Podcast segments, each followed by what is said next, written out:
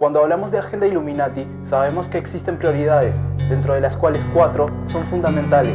Una única sociedad, un único líder, una única moneda y una única religión. Estos pilares del nuevo orden mundial se construyen mediante estrategias... Hola a todos, hola a todas, ¿cómo están? Bienvenidos, bienvenidas a este nuevo programa de Plantas y Punk. Aquí estamos con Yumus Dai, intentando nuevamente ahora el tercer capítulo. ¿Cómo está Yumus Dai?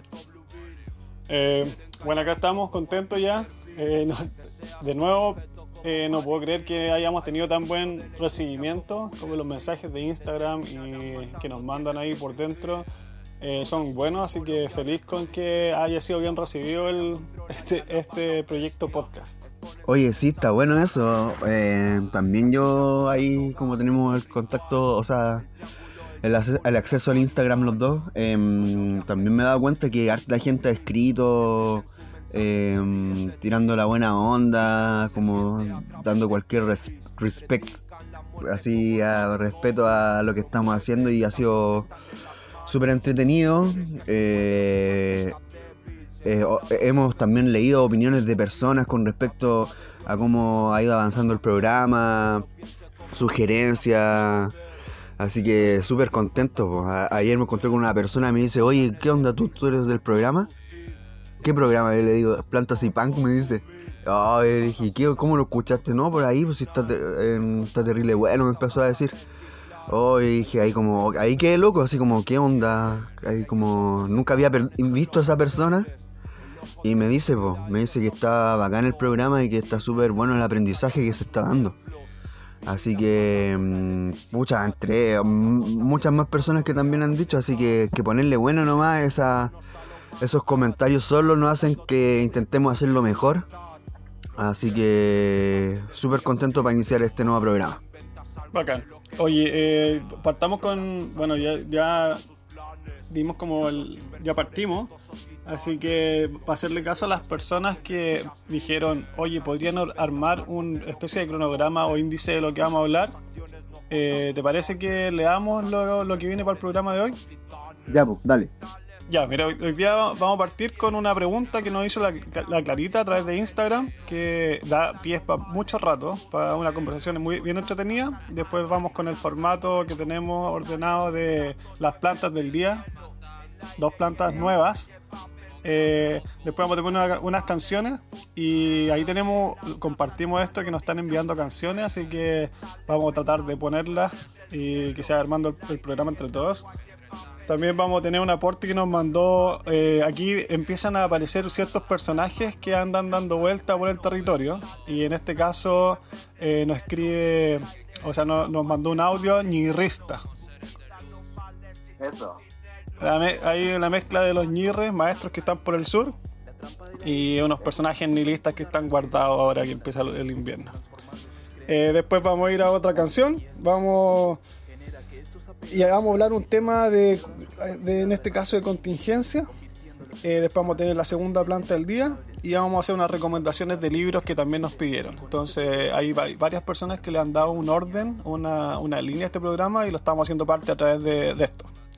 Así que para empezar el programa de hoy, que está súper bueno, que yo creo que cada vez se van a ir poniendo mejores porque los, eh, los temas se vienen buenos y controversiales, que eso es importante para que el, para que el programa tenga su, sello, eh, sería darle respuesta a la Clarita que nos pregunta eh, por Instagram, oye, eh, ¿cuál es la diferencia que ustedes ven entre un sistema agroforestal, ya sea bosques comestibles o agricultura sintrópica? Como que no, no, le quedó claro y de hecho es difícil de entender. Entonces, ahí yo te voy a tirar la pregunta a ti. Dale. ¿Cuál es la diferencia que usted, que tú ves en, entre procesos agroforestales, ya agricultura sintrópica y bosques comestibles? ¿Ves alguna diferencia ahí o, todos son tan relacionados? ¿Cómo lo ves? Eh, ya, bacán. Mira, em, está súper interesante la pregunta porque en ese sentido eh, esto está diciéndonos que está generando cuestionamiento y reflexiones. Así que bacán, que el mensaje se está entendiendo. Eh, ¿Qué diferencia veo yo desde haber intentado practicar ambas como tipos de agroforestería? Eh, voy a hablar un poco del bosque comestible primero, como que desde ahí tengo un poco más de experiencia en años, por así decirlo.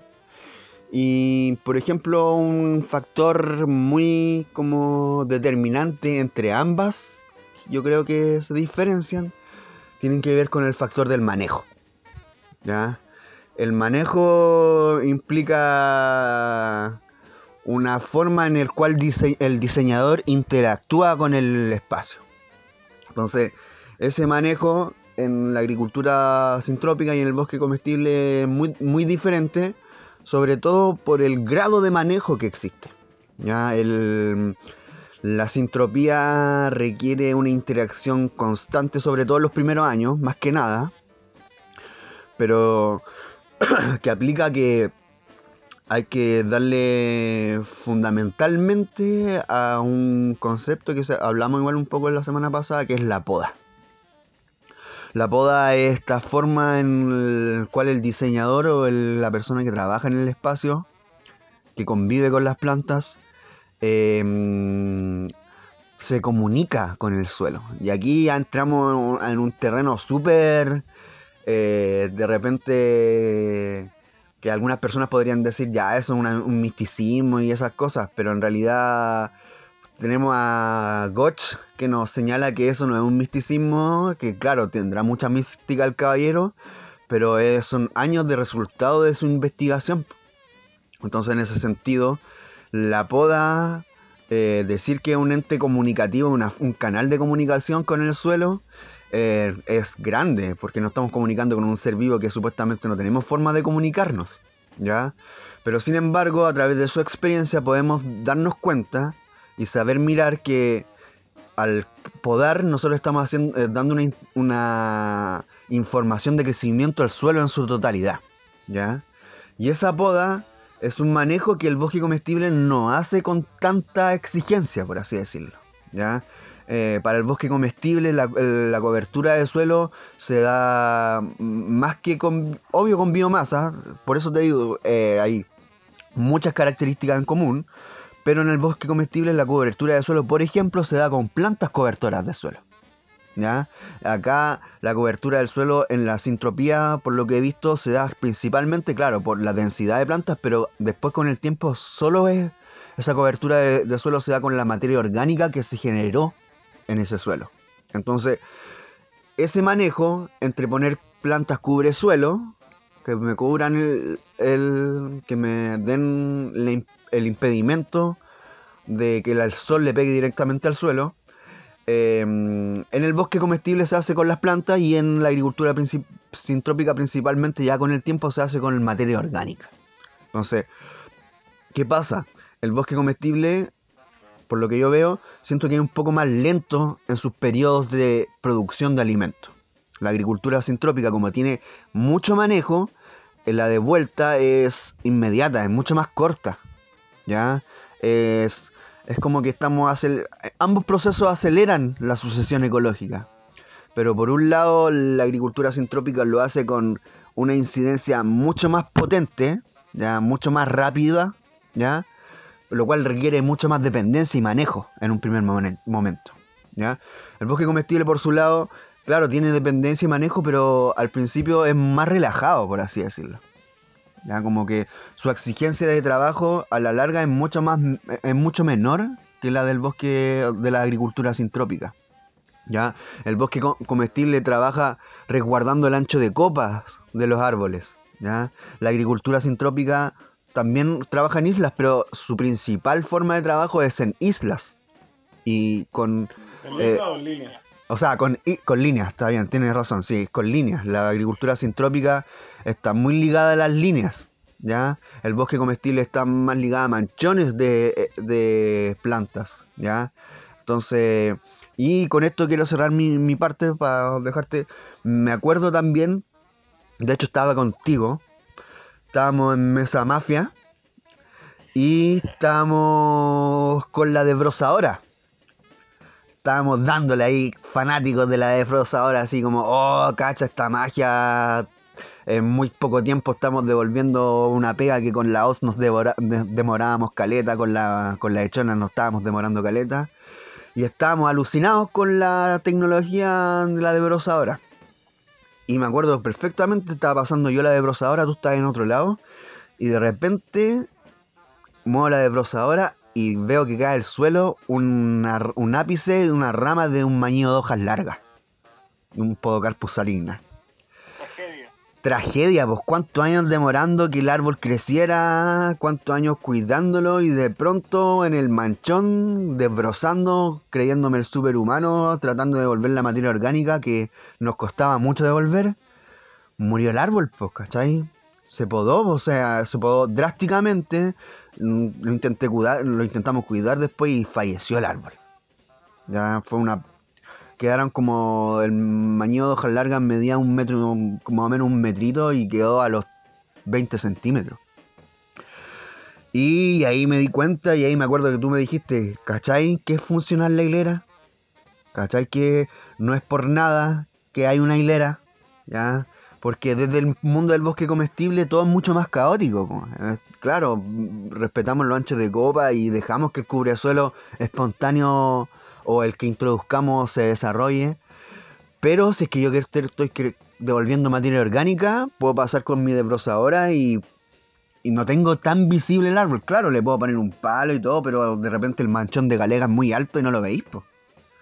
Entonces ahí, recién con esta experiencia, eh, vi la funcionalidad de determinar el cultivo en líneas. ¿ya? Antes lo odiaba por esta característica del ordin. Orden viene del latín ordine, ordine y ordine significa hilera y es la forma que tenían eh, un elemento militar, que se traduce a la agricultura.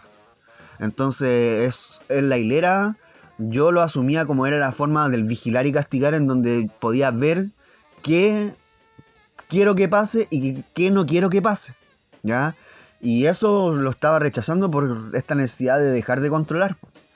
Pero bajo esta perspectiva y esta experiencia, donde la necesidad ya ahora es eh, bacán el caos y todo, pero también en este momento la necesidad tiene que ver con y urge con la producción de alimentos por la necesidad inmediata de dejar de comprar y hacer circular dinero. Entonces, la agricultura sintrópica, eh, desde ese punto de vista, eh, nos ofrece la capacidad, la capacidad y la posibilidad de autonomía mucho más rápido que tal vez el bosque comestible. Entonces, pero si tenía un terreno de 5 hectáreas, ultra válido que dejé un espacio que sea de bosque comestible y en otro espacio donde vas a trabajar mucho más con sintropía. El bosque comestible vaya a dejar que ande. No vaya a alcanzar a abarcar 5 hectáreas de una. Es muy difícil. Entonces, ahí uno tiene que empezar a, a visualizar qué capacidad de manejo tengo, qué urgencia quiero de vuelta de comida, cuánta, cuánto terrenito tengo para hacerlo. Entonces, eh, por ahí más o menos diferencias. Eh, por ejemplo, para mí creo que el bosque comestible es mucho más. se acomoda más a los tiempos. ¿ya? Em, te da capacidad de no ser tan ansioso, por ejemplo. Implica desaprender la ansiedad. Eh, igual implica plantar harto. Así que eso por allá, ¿qué, ¿Qué opinión? ¿Qué, ¿Cuál es tu visión? Eh, es que, y, sí, yo tengo, tengo, bueno, dos opiniones con respecto a lo que tú dijiste. Y una es que las líneas eh, desde la agricultura sintrópica se ven netamente desde el manejo. Como esta cosa como que pasa a ser un poco de, como que deja de ser romántica y pasa a ser productiva. Y ahí es donde yo creo que hay que hacer la diferencia y que cada uno construya su agricultura sintrópica. No es una, no tampoco es una fórmula, entonces cada uno le da la característica que quiere.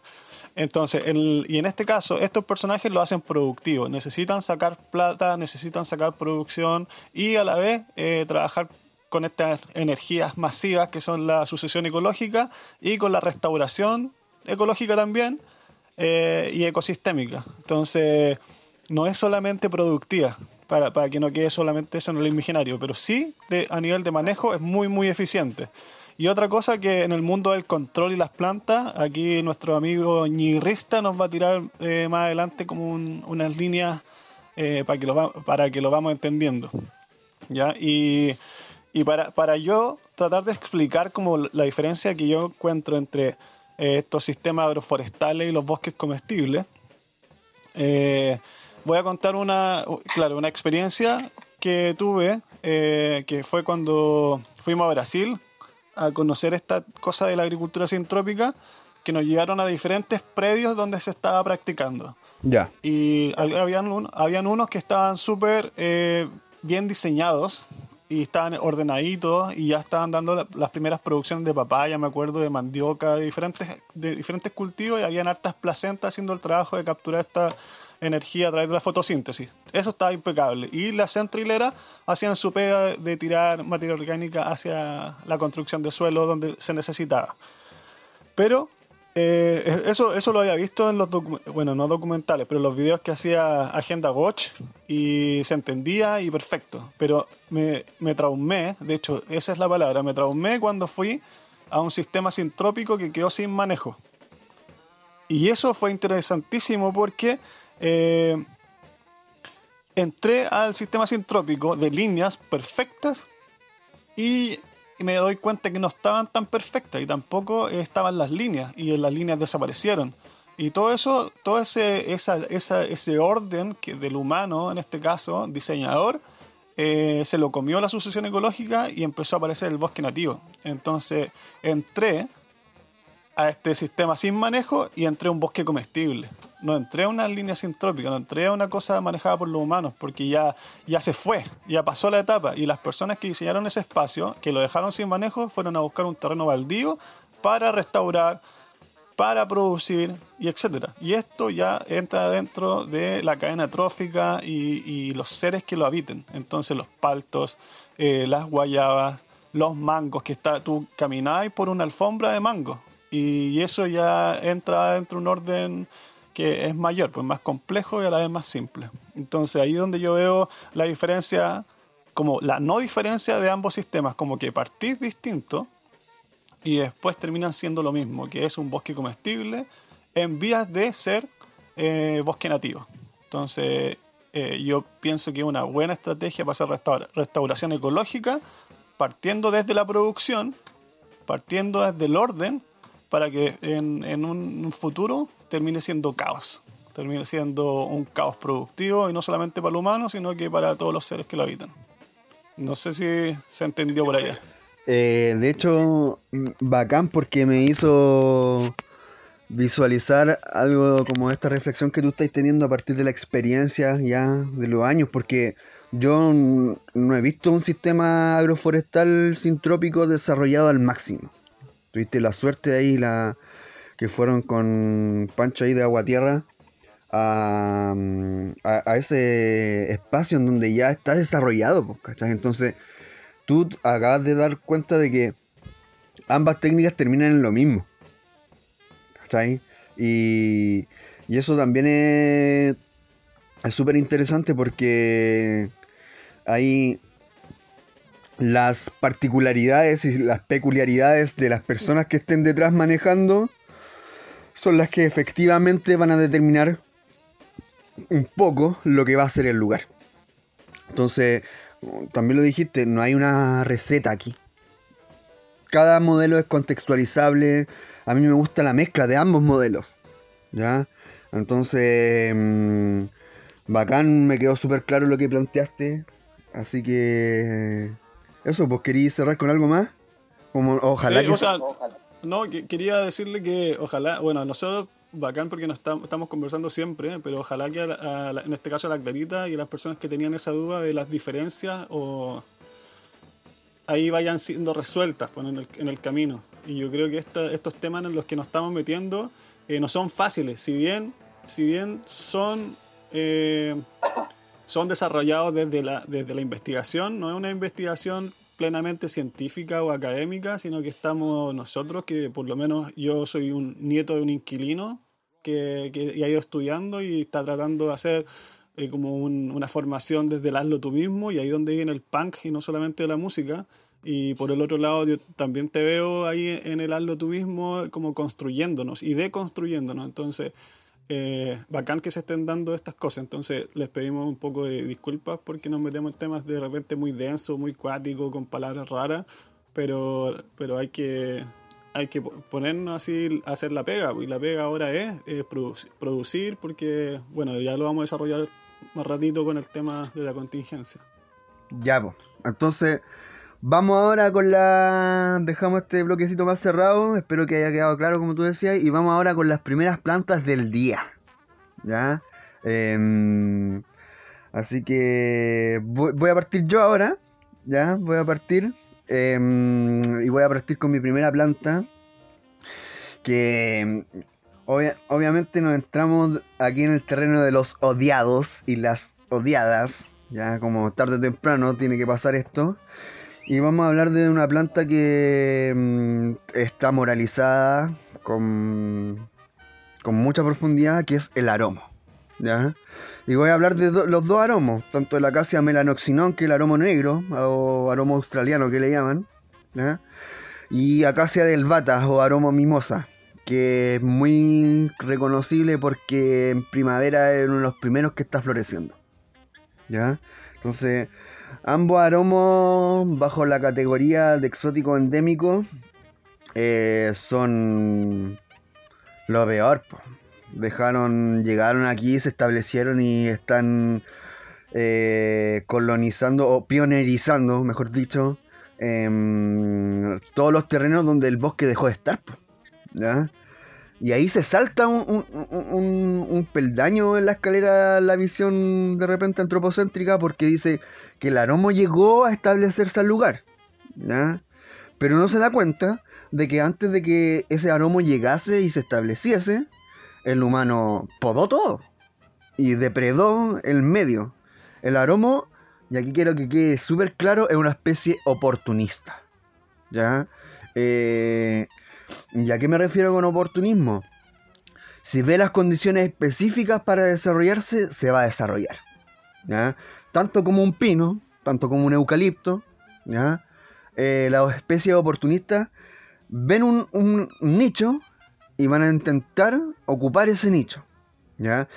Ese nicho en específico va a tener ciertas condiciones que van a darle la posibilidad al aromo y, por ejemplo, no a un eh, trigüe, con la laurelia, laurelia sempervirens, ¿ya? Un laurel de cordillera, ¿ya? Entonces, ¿qué es lo que pasa? El aromo es un árbol que es fijador de nitrógeno, Y aquí eh, esto lo vamos a ir repitiendo todo el rato. ¿Por qué? Porque transversal igual vamos a ver el tema de la autofertilidad del bosque. También va a ser un tema, yo creo, de la bosquicultura. Em, ¿Qué es la fijación biológica del nitrógeno? ¿ya? Y aquí me voy a alargar un poquito, pero voy a, voy a decir de por qué es tan importante el nitrógeno en nuestras vidas. ¿ya? Y aquí nos vamos un poco a la ciencia, a pegarnos el carril. Pero el nitrógeno es un elemento químico que es fundamental para el desarrollo de los tejidos en la naturaleza. ¿ya? Tú, yo no podemos crecer ni generar, tejidos si es que el nitrógeno no está en nuestros cuerpos. ¿ya? Eh, y por ejemplo, alguien podría decir, pero ¿qué onda si el 75% del aire de la atmósfera es nitrógeno? ¿Ya? Y aquí está la otra parte. Eh, pero ese nitrógeno que está en la atmósfera, como gas, no es digerible, no es absorbible por los seres humanos y por los seres animales. La naturaleza tiene conversores de ese nitrógeno, transformadores, traductores. Y esos traductores parte de ese ciclo están los, las leguminosas y en específico el aromo. ¿Qué es lo que pasa? Eh, debajo de las raíces, la gran mayoría de las leguminosas, que es la gran familia a la cual pertenecen los aromos, eh, tienen unos nódulos o unas pelotitas. ¿Qué es lo que pasa? En esa pelotita el árbol acumula azúcar, carbohidratos, ¿ya? Y imagínense que bajo el suelo hay algo que se llama la red de alimentos del suelo que son microbiología que sustenta la fertilidad del suelo. Lombricita, bichitos chiquititos de allá, bacterias, microorganismos, todos viven ahí bajo el suelo. Aunque el suelo esté muerto por encima, que no hayan plantas, hay investigaciones que dicen que esto en un suelo muy muerto, bajo el suelo podrían haber hasta dos toneladas de microbiología. ¿Ya? Imagínense en un bosque. ¿Ya? Entonces, esa microbiología dice, ve, esa bacteria, Rhizobium, dice, aquí en este nódulo, en esta pelotita que está haciendo el aroma, hay azúcar. Voy a esa, es como una piñata de cumpleaños. Vamos todas las bacterias, nos instalamos ahí y el, aroma nos dice, oye, ya, obvio, se pueden llevar mi azúcar, pero ustedes me podrían entregar algo a cambio. Y la bacteria le dice, sí, pues yo hago una pega, que es que el aire que está bajo el suelo, que tiene un 75% de nitrógeno, tal cual como el aire que está sobre el suelo, tiene la posibilidad de que yo te entregue algo, que es ese nitrógeno, pero ahora transformado y traducido para que tú, aromo, lo puedas comer. Entonces, ¿qué pasa? Se da algo que es transversal y que es parte de la naturaleza de la naturaleza, que es el apoyo mutuo. Aquí vamos a hablar de Kropotkin, vamos a hablar de Maturana, vamos a hablar de varios personajes que ven y visualizan que la cooperación y el apoyo mutuo es fundamental para el desarrollo de la vida, de la red de la vida. Entonces, ¿qué nos demuestra el aromo con esta bacteria? Que la simbiosis que ellos hacen, que en donde ambos se ven beneficiados, eh, aporta al desarrollo nutricional no solo de ellos, de la bacteria ni del aroma, sino que al desarrollo nutricional de toda la comunidad que está alrededor. ¿Ya? Entonces, me alargué caleta ahora, pero es súper importante que aprendamos esto y que lo. Porque este. El rodilla la Dani me decía. Dani, bosquejo, aguante todo el rato apañando, dando soporte técnico. Otro saludo para ella. Em, me planteaba que era como una clase de repente. Ya va a ser una clase, ya, pero lo importante y, por eso es plantas y punk. Y punk porque queremos desacademizar toda esta weá.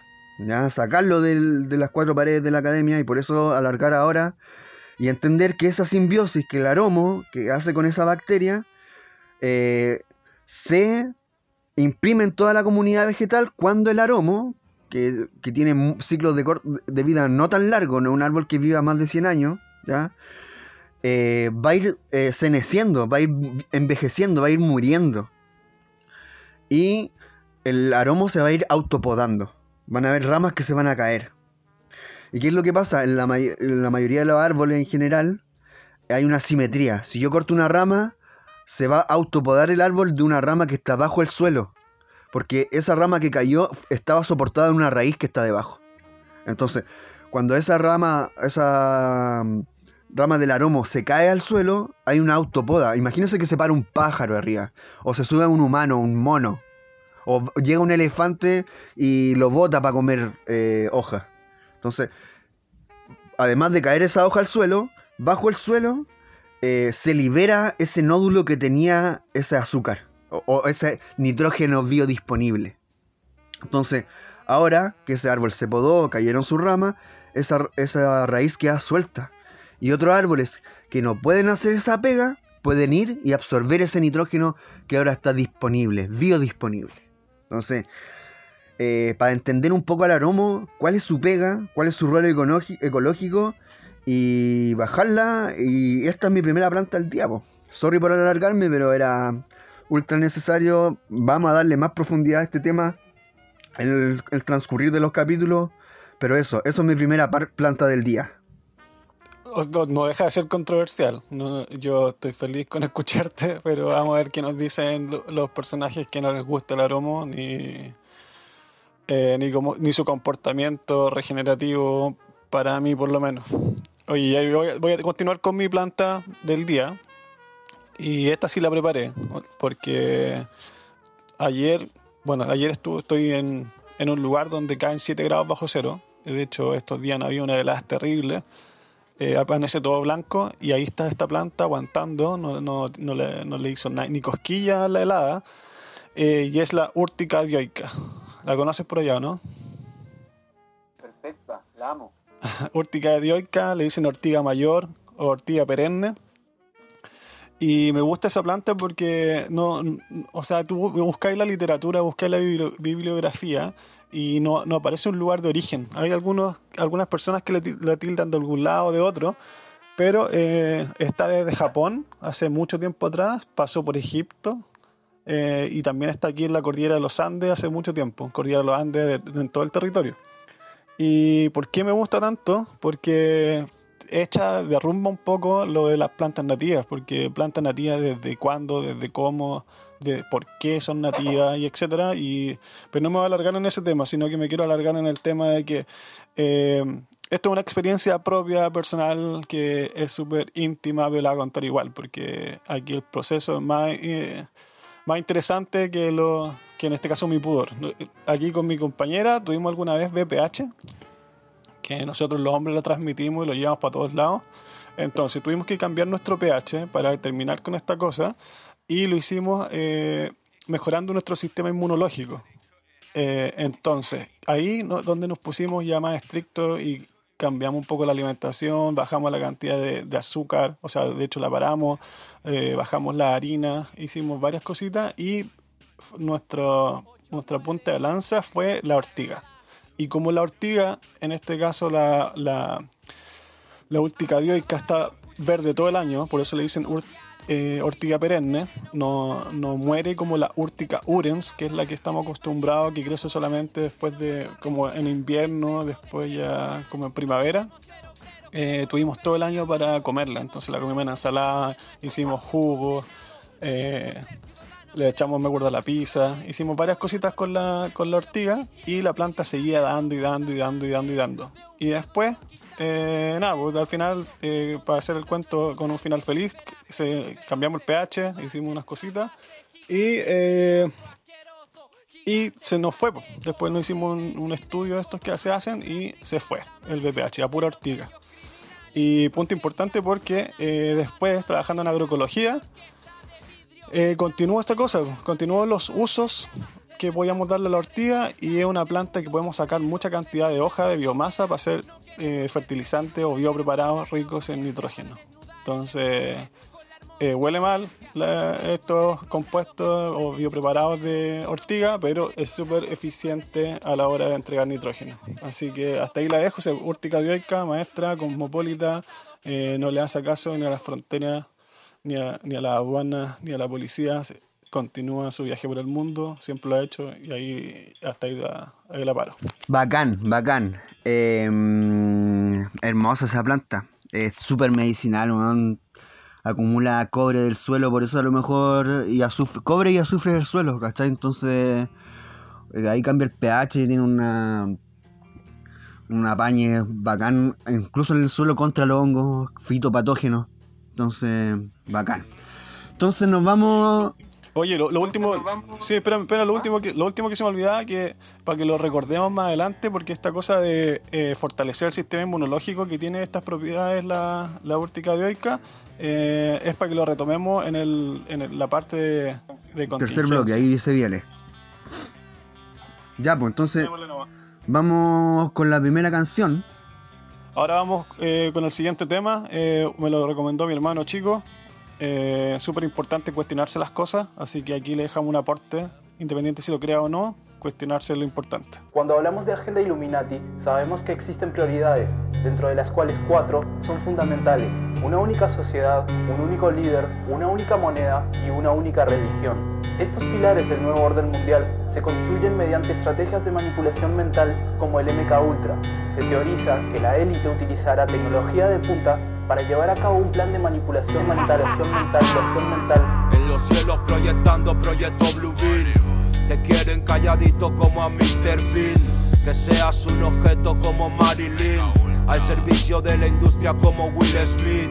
Te terminarán matando, tienes que fingir toda su simbología a reproducir.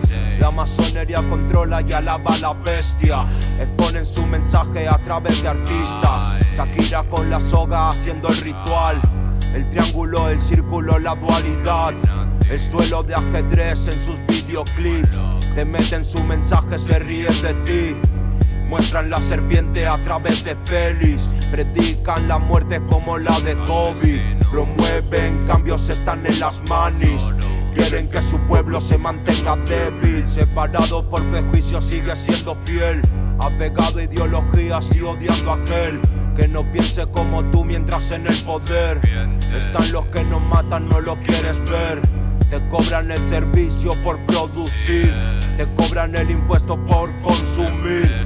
Tú pagas esa multa por contaminar. Después como un idiota vas a reciclar.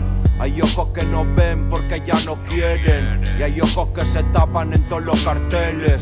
El ojo te vigila y te está observando. En el cine, en la música y hasta en sus templos. Vivirás pagando la electricidad. Cada gota de petróleo, de agua y de gas. Tienen en sus manos a la humanidad. Patentando tus derechos y tu libertad.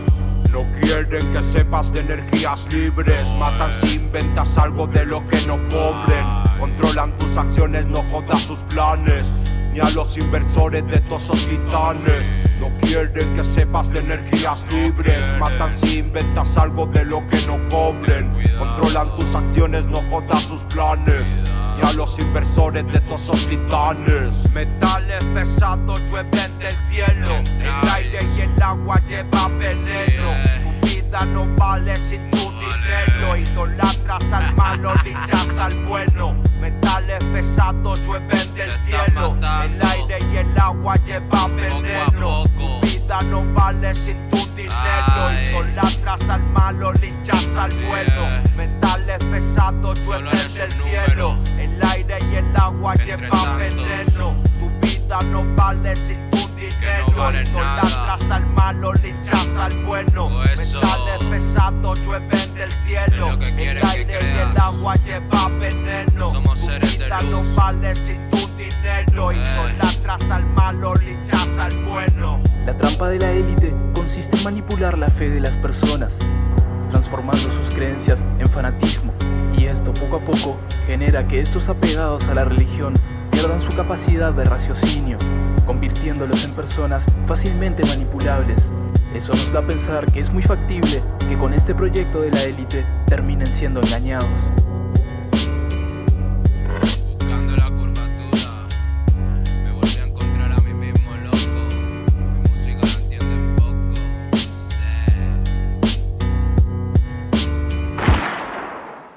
Bueno, ahí, ahí está el tema. Eh, ojalá que le haya gustado. Eh, es súper controversial también porque tiene estas teorías conspirativas. Pero dentro de esa teoría conspirativa, que es el grueso de, del- de la canción, hay, no, no deja de ser cierto muchas cosas que dicen. Eh, entrando a Cauquenes hay una mega pirámide que pasa piola entre medio del pasto y hay unas palmeras y una, unas ligustrinas, no sé qué cosas hay por ahí. Y está piolita. Nadie cacha, nadie sabe lo que es, nadie sabe quién lo puso ahí, con qué plata lo financiaron, etcétera. Así que solamente dar una vuelta y empezar a conocer que hay otros mundos. eh, De más, pues si eh, el orden mundial, ya sabemos que de cierta manera no vamos a ponernos conspiranoicos, pero igual gran parte del mundo es porque son personas que están ahí desbocadamente craneando qué es lo que se debe hacer y qué es lo que no. ¿Ya? Ahora vamos con los invitados, po. ¿Ya? Eh, vamos a presentar una notita de un compa amigo, ¿ya? Eh, que quiso participar. ¿Cómo, ¿Cuál era el, el, usted- el I, I- As Know Us? LK es un, es un, bueno, lo vamos a presentar, es un- una mezcla de una persona un poco que está guardada, está un poco, anda piola por ahí, por el mundo, y que tiene unos genes medios de ñirre. Es el maestro de, que vamos a tener por tres capítulos, eh, Don Ñirrista. Ya, entonces aquí ponemos la notita y la comentamos. Vamos con ella. Hola a todas y todos, eh, gracias por invitarme a este programa. Punks y Plantas me parece un nombre bastante sugerente y seductor. Y debo admitir que a mí me sedujo el nombre y, quise compartirles algo. Eh, bueno, voy a plantearles un tema eh, que tiene que ver con el sistema carcelario eh, de cómo este sistema carcelario se nos presenta hoy en día en la sociedad capitalista y vamos a hacer una analogía de estas cárceles eh, con las plantas, de cómo hemos encarcelado y hemos sometido a, a relaciones eh, presidiarias eh, a las plantas que conviven con nosotros en macetas o en maceteros. Y bueno, para contextualizar un poco el tema, lo que voy a hacer es tomar un par de elementos de un libro que se llama Vigilar y Castigar, que es de Foucault. Y uno de estos elementos que nos plantea es eh, el tema del disciplinamiento, de cómo este disciplinamiento sobre las individuas y los individuos eh, eh, moldea, mm, mutila, mm, determina nuestros cuerpos. Y no solamente nuestros cuerpos, sino que también nuestras emociones, nuestra mente y nuestro físico propiamente tal. ¿ya? Eh, lo que busca este disciplinamiento es quebrarnos como personas, como individuos e individuos. Ya, ese es un primer elemento que quería tomar de Foucault y el segundo elemento eh, es que el este pensador plantea que las cárceles surgen como una dominación de una clase sobre otra, eh, de la clase capitalista sobre la humanidad proletarizada o del capital como sujeto autonomizado sobre el resto de la humanidad. Em, ahora va la analogía con respecto a las macetas o los maceteros como prisiones. Primer punto que tiene que ver con el disciplinamiento. eh, tiene relación con contenedores de volumen específico en el cual ponemos a las plantas y, este contenedor como tiene un volumen específico de tierra no deja crecer libremente a las raíces y al no crecer libremente las raíces también se atrofia la parte aérea ¿ya? las raíces se tuercen, se doblan, se apretan y, y se separan de, del resto de la comunidad microbiológica, de, la comunidad de la vida que vive en el suelo. Eh, entonces no expresa completamente su potencial genético, eh, cómo debería manifestarse en un estado de naturaleza. Eh, un segundo elemento de este disciplinamiento tiene que ver con el aislamiento eh, al cual sometemos a las plantas. Al- este aislamiento se debe a que separamos a la planta de la comunidad de la vida y, esta separación eh, no solamente eh, la aísla, como, como se aíslan también a aquellas presas y presos en, celdas de castigo. eh, la maceta, este contenedor también es para la planta una celda de castigo. Eh, bueno, al separarla de la naturaleza, al separarla de la comunidad de la vida, eh, las plantas eh, son categorizadas, son clasificadas, son registradas, o sea, les ponen nombre, les ponen patente y la comercializan como, como, como una, una mercancía, que, que es la forma en la que hemos desarrollado para distribuir este tipo de plantas en macetas. Eh, bueno, el segundo elemento que tiene que ver con la dominación de una clase sobre otra, en este caso eh, la dominación que ejercemos eh, es de una especie, en este caso la especie humana, sobre el resto de la comunidad de la vida. Y bueno, esta, esta dominación se la ha denominado antropocentrismo. Y, bueno, eh, vamos a dejar la reflexión hasta acá porque me dijeron que hiciera algo breve y, y vamos a seguir retomar este tema de cómo eh, la dominación que hemos ejercido sobre las plantas ha generado este tipo de cárceles. Así que eso. Eh, saludos a todas y a todos. Eh, libertad a todas las presas y presos, sean humanas, animales, plantas, virus, bacterias, hongos. Cualquier vida, nadie merece ser encarcelada. Adiós. Ya, pues, ahí estaba la, notita. Eh, oye, alto contenido, alto contenido. Estos temas bacán que surgen desde alguien como para poder conversarlo. eh, y podríamos podría resumir un poco sobre eh, esta noción un poco neutral, inocente que tenemos sobre las macetas y el control. ¿ya? Em, está bacán cuestionárselo porque em, eh, muchas veces vemos a las plantas y, y de hecho decimos, y en el lenguaje está dicho que tenemos plantas.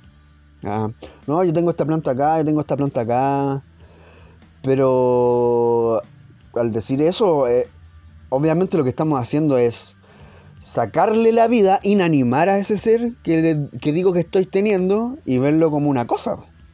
Entonces, eh, me gusta mucho este rollo de, de cuestionarse que las macetas también muchas veces generan una forma de control y de encarcelamiento. Y ahí está el rollo de vigilar y castigar de nuestra forma de ordenar y controlar lo que sucede. ¿Ya? Una planta en una maceta está obviamente en una pequeña cárcel. Y ese control está impreso por una psiquis humana que está criada en el antropocentrismo. En esta forma de ver de que el ser humano es el centro y que, obvio, gatillado por el cristianismo, el catolicismo, que nos han dicho que, que Dios nos dio a los humanos la tierra para que hiciéramos lo que Él quisiese acá. Y imagínense, miles de años de cristianismo generan inevitablemente en la psiquis de las personas un imaginario que tiene que ver con que somos antropocéntricos y que somos el centro.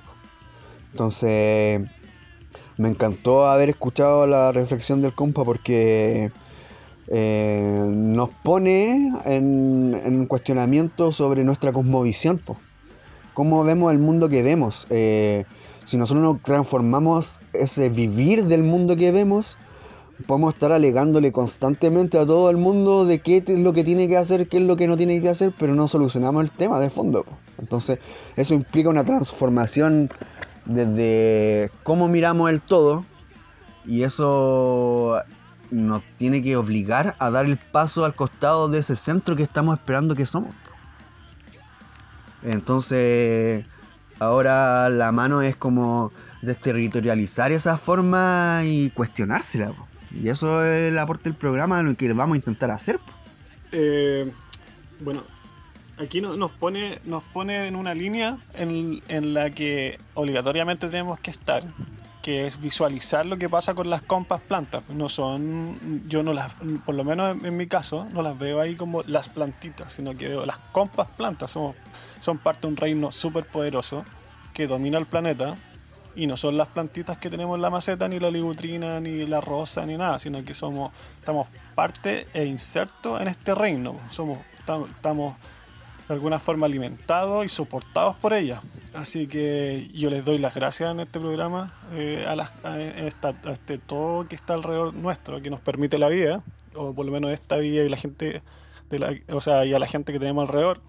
Pero quiero bajar un poco la información a, a unas fotos súper bonitas que yo veo en Instagram que muestran unos, unos departamentos limpios, para empezar, súper, súper, súper limpios, y que tienen macetas y plantas impecables, plantas, unos gomeros, unos, ¿qué, qué también he visto ahí? Una, unos mantos de Eva, eh, ¿qué otras cosas? Un- unas monsteras, hartas plantas que supuestamente son de interior, que las tienen ahí en sus macetas en sus, en sus, y las ponen la foto en Instagram, y ahí hay todo un mundo y un fetiche eh, de esas personas con ellos. Entonces yo no quiero bajarle los ánimos a esas personas, pero quiero que se adentren aún más en el mundo de las plantas y que sientan esas plantas y que vean que eh, tal cual como en algún momento eh, se supo que, que para tener aves, aves así exóticas tenían que viajar en unos tubos de PVC por, de continente a continente y que vivían muy pocas de ellas, también empecemos a ver eso, que las plantas de otros lugares que son exóticas hay que darle esas condiciones. Pues si nos vamos, vamos a tener esas plantas, tenemos, estamos la responsabilidad, tenemos la responsabilidad de darle condiciones, eh, ojalá eh, lo mejor que podamos. Eh, no verla así como, como dijiste tú, como la cosa, la planta, sino que la compa planta que nos acompaña, la compa planta que tenemos que cuidar porque nosotros la pusimos en ese lugar. Entonces, para traer esa conversación tan densa, eh, llevémosla a darle un- una, una, no sé, una pañe a esas plantas que todos tenemos en maceta. Y me sumo porque, para empezar, en el lugar donde estoy viviendo, estoy arrendando y tengo muchas plantas en macetero. Y, y ahí es donde eh, cada vez están yendo más a piso, le estoy dando mejor lugares, pero tiene que ver con un, con un sentir, con un entrar en un nuevo paradigma. Y ahí les vamos a recomendar, bueno, lo voy a recomendar desde ahora, pero se los recuerdo eh, después en- cuando hablemos de libros, de audio, lo que sea más adelante, de que lean a Mancuso, porque Mancuso nos entrega herramientas para entender a las plantas y cómo éstas eh, se comunican, cómo éstas nos escuchan, cómo se comportan, un poco para que sea, siga la línea del programa de releer el paisaje con las herramientas que tenemos al alcance hoy en día que no están abiertas para todo el mundo. Entonces hasta aquí yo lo dejo y continuamos. ¿Te parece que pongamos otra canción? Ya, pues entonces ahora seguimos con este programa, tercer capítulo de Plantas y Punk. Eh, vamos a poner punk, obvio. Vamos a poner un tema de una banda, ya, que creo que es de Venezuela, chicos. Es como cuando los cuicos nos dicen, ándate a Venezuela, ándate a Venezuela, ya. Ya me fui para Venezuela. Y mm, eh, no por poner, prestarle ropa al Estado de Venezuela, pero es como los cuicos encuentran que son las personas que piensan diferentes que ellos. Vamos a poner una banda que se llama Los Dólares. ¿Ya? Y eh, de un disco que se llama Las Venas Abiertas del América Latina. Ya con ahí inspirado en, la- en el texto de Galeano. ¿Ya? Así que vamos con este temita de los dólares, ¿ya? Que se llama Hipocresía Neoliberal.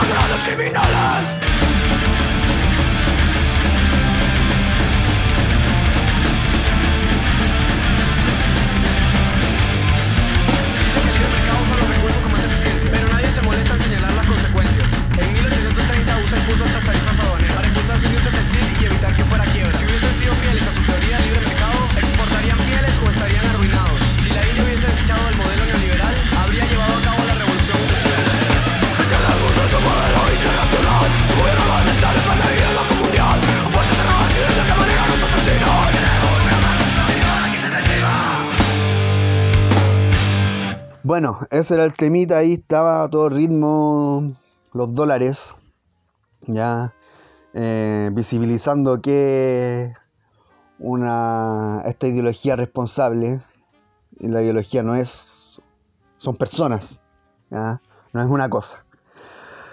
Vamos entonces ahora con la última parte, el último bloquecito del programa. Em, y que tiene que ver un poco con la contingencia, ¿ya? Eh, estamos aquí en esta especie de cuarentena eh, bien loca en donde eh, las autoridades llaman a que nos quedemos en las casas, pero los hueones se pueden quedar en las casas, pero la gente normal, común y corriente tiene que rascárselas, pues tiene que buscarla. Ya hemos visto últimamente estos días em, hartas manifestaciones en el bosque, saltó la patada y en varios lados ya está saltando la patada. Eh, hay alzamientos populares, eh, pequeñas insurrecciones que están ocurriendo con pandemia y todo. Y esto hace ver un problema generalizado, global, de en realidad la pandemia es una forma que tiene el capitalismo neoliberal mundial de, de demostrar su enfermedad. Es una enfermedad que demuestra la enfermedad del capital y de la forma de, de relacionarnos. po.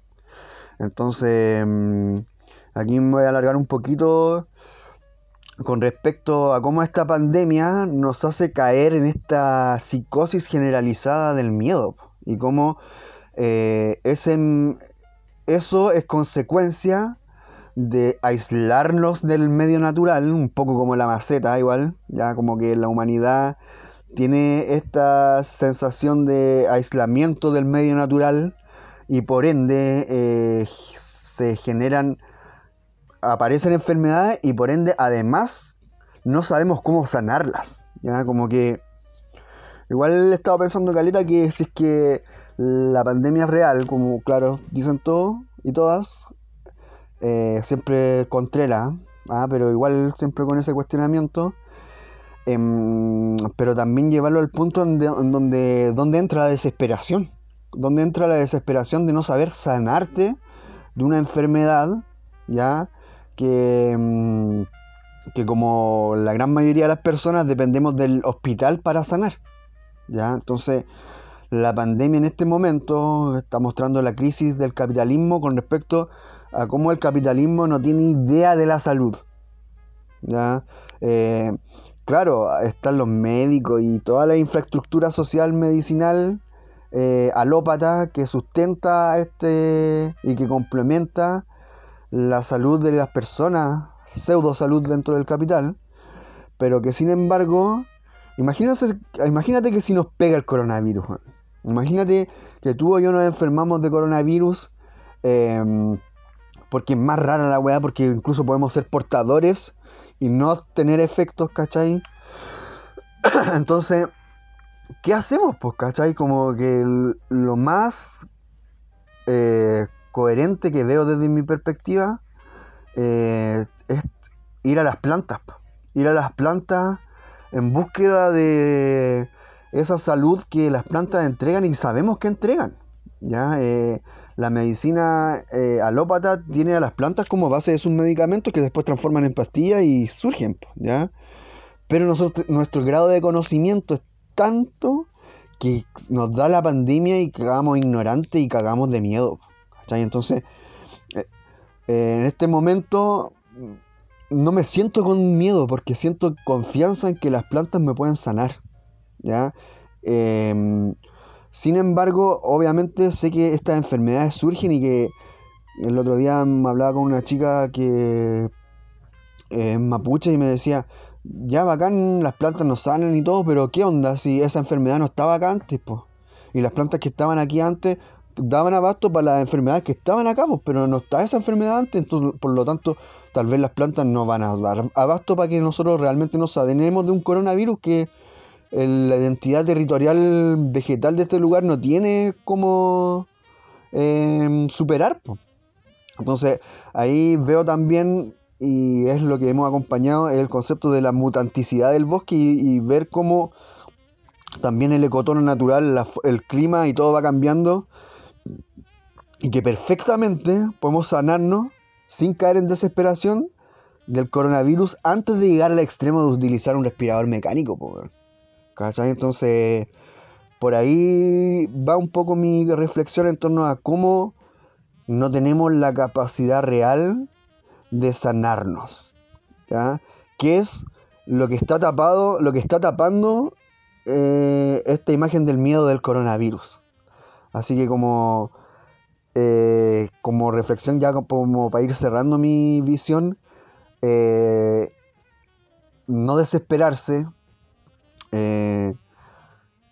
obvio, sí, las personas que quieran andar con resguardo, bacán que se resguarden, no hay ningún problema, bacán. Y si, si su psiquis está más tranquila así, respetable, ¿ya? pero también entender que parte de ese proceso está gatillado por el miedo que quieren que sintamos. ¿ya? Imaginen el aislamiento, no rozarnos, no darnos abrazos, no, no tocarnos. Eso implica una baja in- inmediata en nuestro sistema inmunológico y obviamente vamos a estar mucho más propensos al virus. Entonces, también ahí las medidas de aislamiento de cierta manera nos están jugando la psiquis todo el rato, nos están metiendo miedo, nos están separando, eh, siendo que la unión, o sea, no sé si la unión, pero el compartir es la base del ser humano como humano. El lenguaje surge del compartir y cuando nos aislamos estamos yendo en contra de nuestra forma de básica de compartir. ¿ya? Y aquí no hablo de una ideología del compartir, hablo de algo que tiene que ver con incluso con la biología, que es lo que nos permite hablar. Entonces, este aislamiento juega ahí, po, juega en, la separación, pues juega en no vernos las caras, juega en ocupar internet como la única forma válida de relacionarnos y juega en aislarnos. po.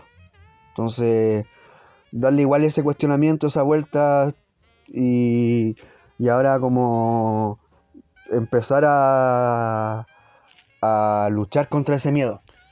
Bueno, me sumo a, lo que dices. Eh, le encuentro todo el sentido del mundo.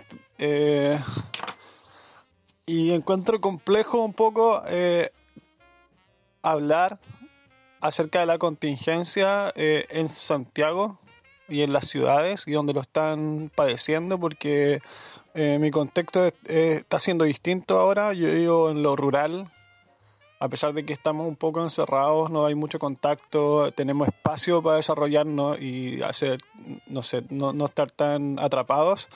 Eh, entonces mi empatía es- existe, pero estoy fuera de ello, entonces no, no siento que la- la- lo que yo podría opinar acerca de la problemática eh, de la contingencia eh, es súper ajena. Eh, siempre he creído que las soluciones tienen que nacer desde las personas que las padecen y en este caso eh, yo no estoy no no la estoy viendo de la misma forma que, que en el bosque o en Maipú, en Cerrillo, entonces yo lo veo desde fuera. Soy no- neta más, netamente más que un espectador que lo vivió en su momento, ya sea en los 80, cuando yo me crié, eh, con esta cosa entre medio todavía viendo eh, un poco en dictadura. Eh, bueno, parto diciendo eso y mandándole cariño y amor a toda la gente que está en las barricadas haciendo la pega de la de, de- solucionar las problemáticas que, que tienen en- ya sean poblaciones o donde sea y, esta cosa de la olla común que se ha visto en la tele eh, no deja más que demostrar que somos una clase trabajadora resistente que está en nuestro ADN el aguante y, no por eso vamos a dejar, y continuar eh, dejando que suceda. O sea, ahora ya es tiempo de cambiar las cosas y yo creo que está sucediendo, ya se está resquebrajando este capital, eh, ya están aflorando estas grietas que ojalá que cada vez se, se agranden. Pero para casi como espectador, lo único que me queda es hacer como un análisis de afuera de lo que yo veo como que pueda ir, que pueda cambiar. Y en ese sentido creo que lo, importante es cambiar nuestras formas, nuestros hábitos. Y, y eso tiene que ver netamente con lo que hablamos en el, en el espacio anterior, que es de la, en este caso de la úrtica dioica, que a través de las plantas no compradas, porque no podemos comprar esta, esta ortiga en el, supermercado, ni siquiera en el jumbo te la venden, eh, es conseguirla, que se pase eh, planta por planta, eh, y ahí que la- las plantas, eh, la medicina que hay dentro de ellas nos ayuden a combatir y a mejorar nuestro sistema inmunológico. Y ahí estar más preparado para cualquier cosa que se, que se venga, pero ya también cambiando el paradigma de que eh, no vamos a ser aliados y cómplices y nos vamos a apañar con el reino de las plantas y de los hongos y etcétera. Y, continuando como la, la misma línea, creo que tenemos algunas herramientas que pueden ser eh, útiles en estos momentos, que una es la agroecología, que no- nos entrega las herramientas para resolver nuestros problemas, ya sea en cuanto a alimentación, en cuanto a salud, y que nace desde las personas, no, no nace desde, desde un gobierno central o, o desde, en este caso, la ciencia, como que partió desde la ciencia con, con Altieri, pero ya se descolgó y ahora ya están las personas y en las comunidades de la agroecología tomando las formas que debe tomar nomás, no, no hay una fórmula. También creo que otra herramienta súper efectiva son los huertos urbanos. Eh, los huertos urbanos que se, se apoderan de los espacios baldíos y empiezan a producir su comida y su alimento. Y un alimento también del alma que es volver a la tierra. Son, yo creo que son súper pocas generaciones que han estado ahí en la ciudad. Pasó por lo menos con mi familia, aquí llevamos dos generaciones en la ciudad. Y, y después ya estamos retomando el campo. Entonces eh, es volver al lugar que siempre hemos habitado y, y que se caiga un poco este sueño idílico de la ciudad como, eh, como, la, el, el como el espacio que tiene eh, para resolver los problemas, dónde está el dinero, dónde está la salud, dónde está la belleza, etc. Entonces, qué bueno que ya se está cayendo. Y, nada, pues creo que estos huertos urbanos lo que hacen es desmantelar un poco las ciudades y, a- y volver a que el campo se apodere del, espacio, que la naturaleza, ayudar a la naturaleza que cubra ese cemento que no es más que una enfermedad. Eh, así que no, no sé, no, no, no me quedan más cosas que decir. Y, y siento que también hay otra opción que, que se puede tomar en cuenta, que es lo que ha pasado un poco en Brasil hace, hace harto tiempo, eh, que es el movimiento sin tierra. Campesinos que se, se definen como campesinos, se sienten campesinos, pero no tienen tierra, no- se las quitaron en algún momento y ellos se organizan, y ellas, eh, ellos y ellas se organizan y van a buscar un terreno, eh, se lo toman, lo producen y le hacen el aguante, porque esa es la parte más difícil, encuentro yo, el darle el aguante a un proyecto que, que tiene que ver con, de nuevo con lo mismo, con satisfacer tus necesidades primarias, que es el alimento, el, el techo y la comunidad. Entonces, así como tratando de opinarlo desde fuera, es lo único que se me ocurre para ir eh, mejorando el sistema inmunológico no solamente de las personas, sino que de la ciudad. Como la ciudad, eh, entendiéndola como un organismo vivo, eh, también tiene que defenderse y esta comunidad y su sistema inmunológico se tiene que ver mejorado. Y eh, al mejorarlo, obligatoriamente y ine- inevitablemente tienen que aparecer estos pulmones verdes, ya sea de alimentos, de oxígeno, de interacción, etc. Entonces, hasta ahí yo creo que puedo dejarlo como para no meterme en cosas que, que no estoy viviendo y para opinar desde fuera que me, me complica un poco y no me siento preparado. Así que lo dejo hasta ahí, pues, pero concuerdo plenamente con lo que tú dices. Sí, pues, como que aguante ahí para la people que está en la ciudad resistiendo, gestionando las ollas comunes, eh, dándole cara a la ayuda que llega y está haciendo una olla común y te destroza todo. Eh, aguante la solidaridad, que eso es lo que también emerge de estas pandemias y que es necesario visualizar como un motor de tal cual como la asociación ecológica. La asociación ecológica nos enseña la solidaridad, que es el sistema de abundancia. Entonces, esa solidaridad es la que valoramos y que creemos que nos inspira al bosque para afrontar y dar cara a estos inventos a estas enfermedades o a este manejo mundial de- del vivir. Así que ahora vamos al siguiente tema, vamos a pasar a las segundas plantas del día. Ya. Eh, para terminar este tercer bloque, ¿ya? Y dale, pues te toca tu ahora tu segunda planta del día, You Must Die. Eh, bueno, mi segunda planta del día es Robina pseudoacacia. Crece extremadamente rápido. Es una leguminosa y tiene una característica importante para mí que es parecida al roble, porque aguanta pudrición. Entonces, si uno la quiere poner a piso para soportar una casa o ocuparla como polín, anda impecable.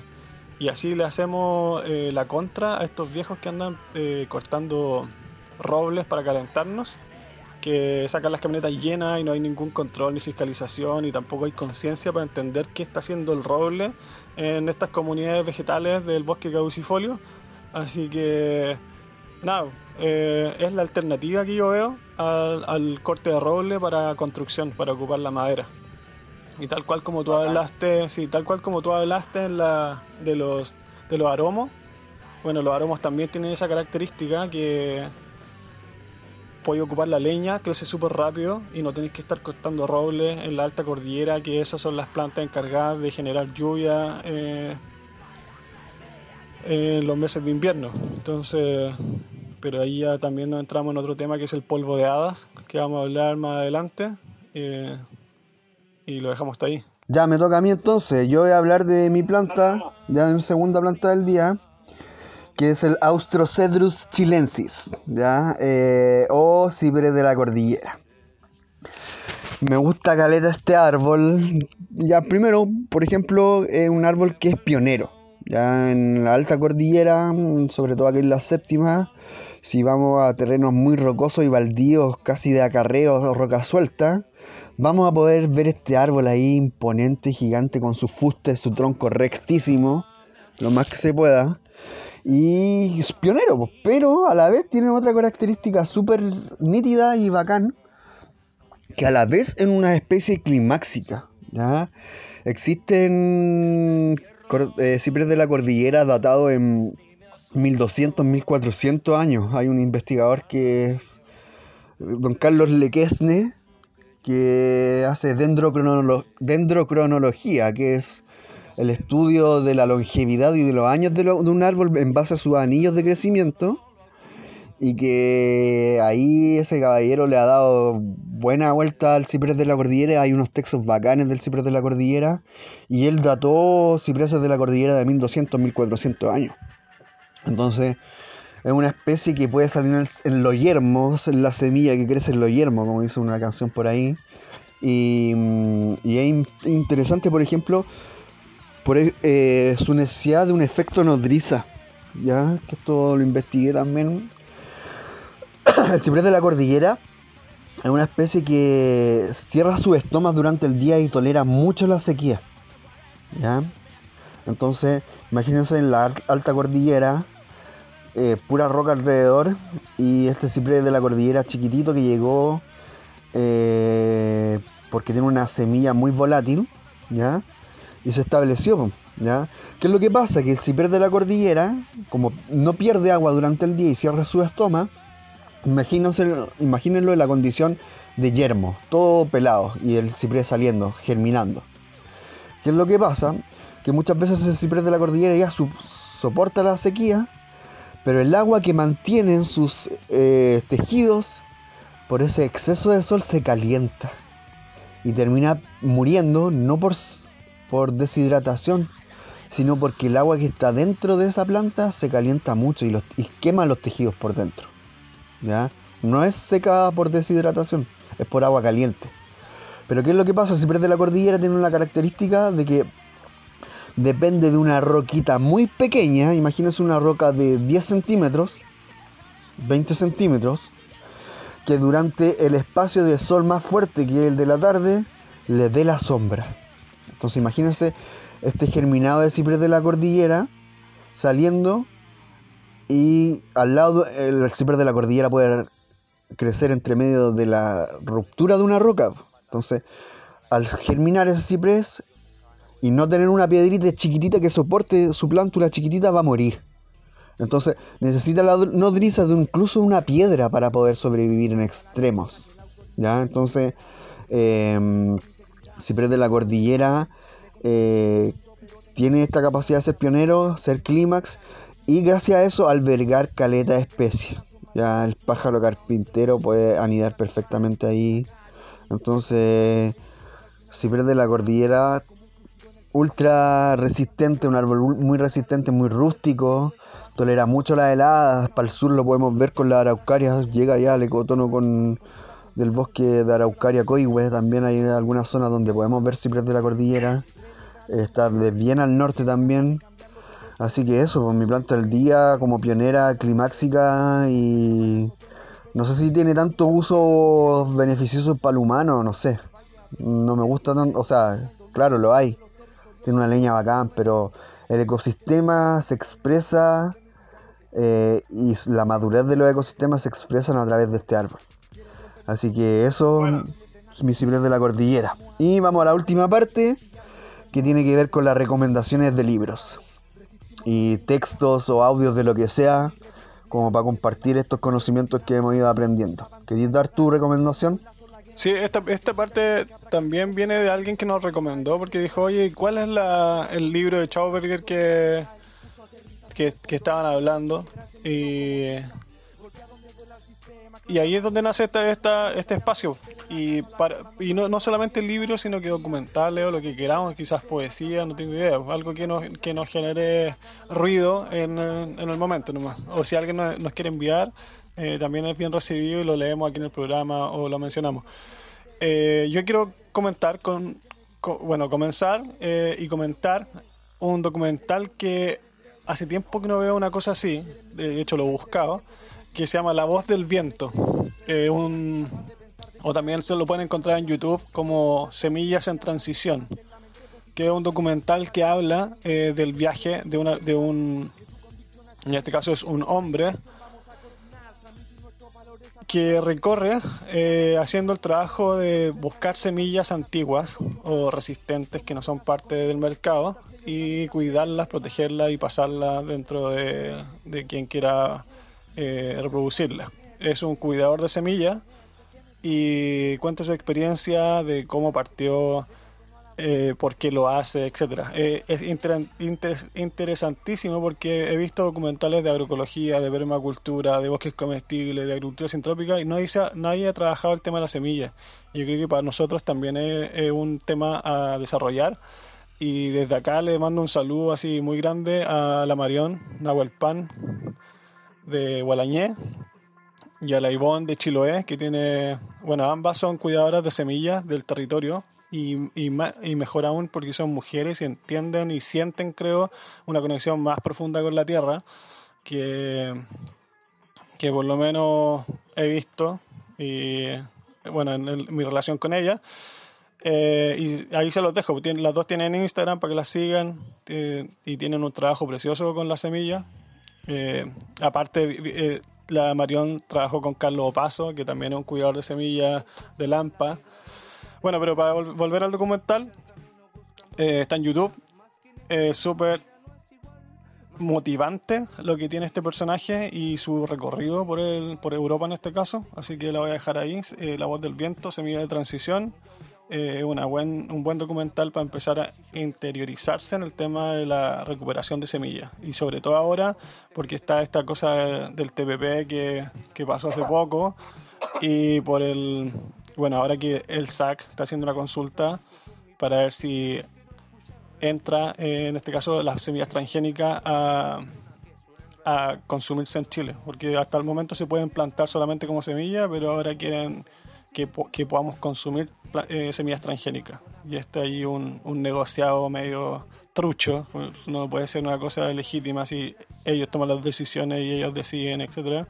Así que la voz del viento, semilla de transición. ¿Tú Bacán. tenías algo por ahí? Sí, yo tengo un librito eh, que ahora para acotarlo bien, porque el otro día lo mencioné un poco, y es a leer a, un, al- a este hechicero del agua que se llama Víctor Schauberger, ¿ya? Eh, Schauberger es con S-C-H-A-U,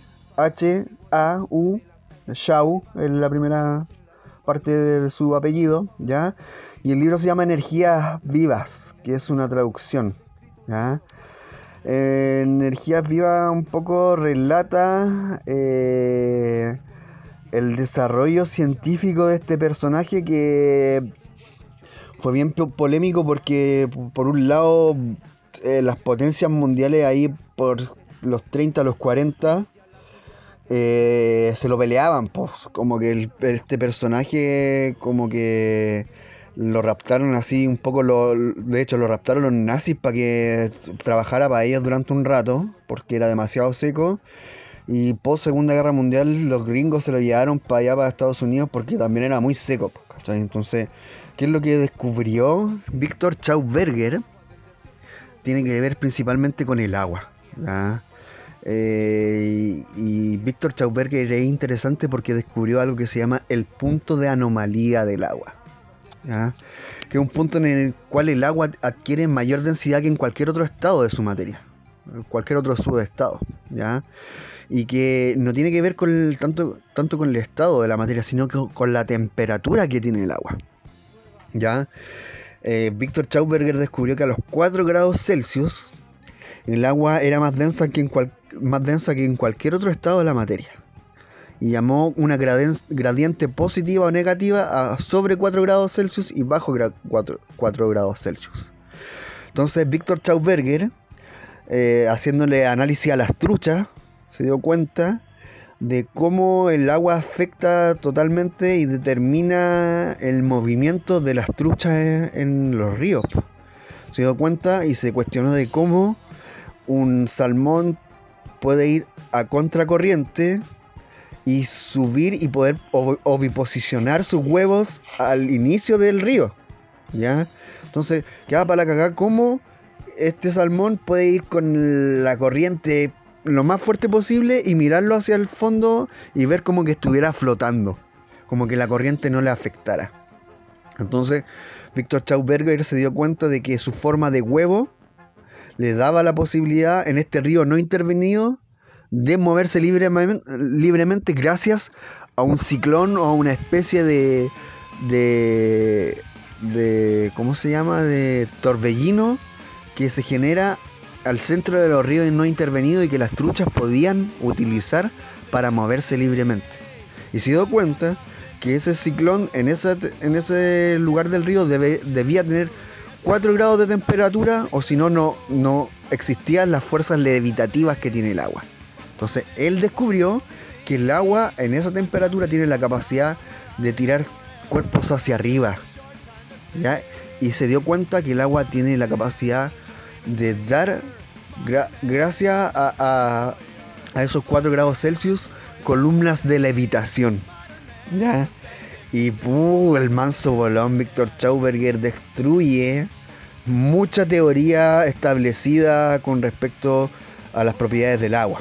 Y, y es muy interesante porque nos permite ecoalfabetizarnos sobre las maravillas que el planeta Tierra nos grita día a día y que nosotros estamos ciegos ante eso. Así que ese es mi libro de, hoy, Energías Vi- Vivas, Víctor Schauberger.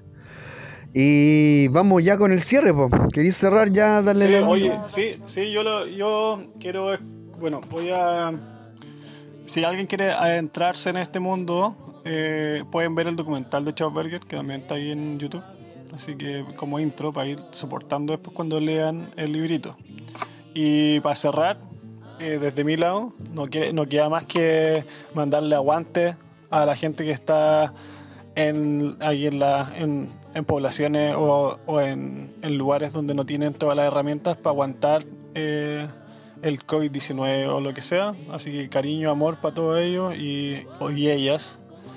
Y, y hasta aquí yo creo que lo dejo por hoy día. No, no tengo más que decir.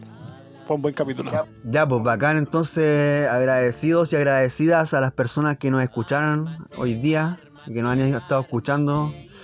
Eh, yo quería cerrar con que hace dos días, eh, no, de hecho ayer, fue 22 de mayo, eh, recordar que Mauricio Morales falleció con el artefacto explosivo que traía en su espalda, que iba a ubicar en la escuela de gendarmería, en Ve- Ventura La, La Bahía, ahí en Santiago. Recordar este hito eh, porque fue un momento histórico que fraccionó y que desencadenó todo el caso bombas después, caleta de compa encerrado y, y recordar, eh, porque ayer leí un texto en donde hablaba el Mauri del bosque, de que se, se le había metido el bosque en el cuerpo. Y recordar esa reflexión en torno a los compañeros y compañeras que han desaparecido de esta faz de la Tierra, dando su cuerpo por la transformación radi- radical de la realidad, de su realidad y de lo que consideramos en esta realidad consensuada. Así que recordar ahí al Mauricio Morales, 22 de mayo fue... ¿Ah? A Rayén. a Ryan, pues cuentito igual, pues ahí del Mauri. Así que lo- se muere quien se olvida y, y, mm, y eso, pues. Eh, recordar a los que no están y a, a los que el bosque nos reclama como personas que han hecho transformaciones en sus vidas para darlo todo para vivir de otra manera. Así que con eso cerrar. Eh, la guerra continúa por la naturaleza. Eh, así que gracias a todas y a todos. Y nos vamos con este último temita de decisión. Una banda española. Y que nos hace recordar que cuando compartimos y estamos acompañados y imitamos esta solidaridad intrínseca del bosque, eh, salimos adelante. Así que con esto despedimos. Un abrazo a todas y a todos. Aguante la tierra y sus malezas eh, destructivas de la civilización y nos vemos. Cariño a todas y a todos. el espíritu de sacrificio y la solidaridad. Es decir, el sentirme hermanado con los que estaban luchando conmigo.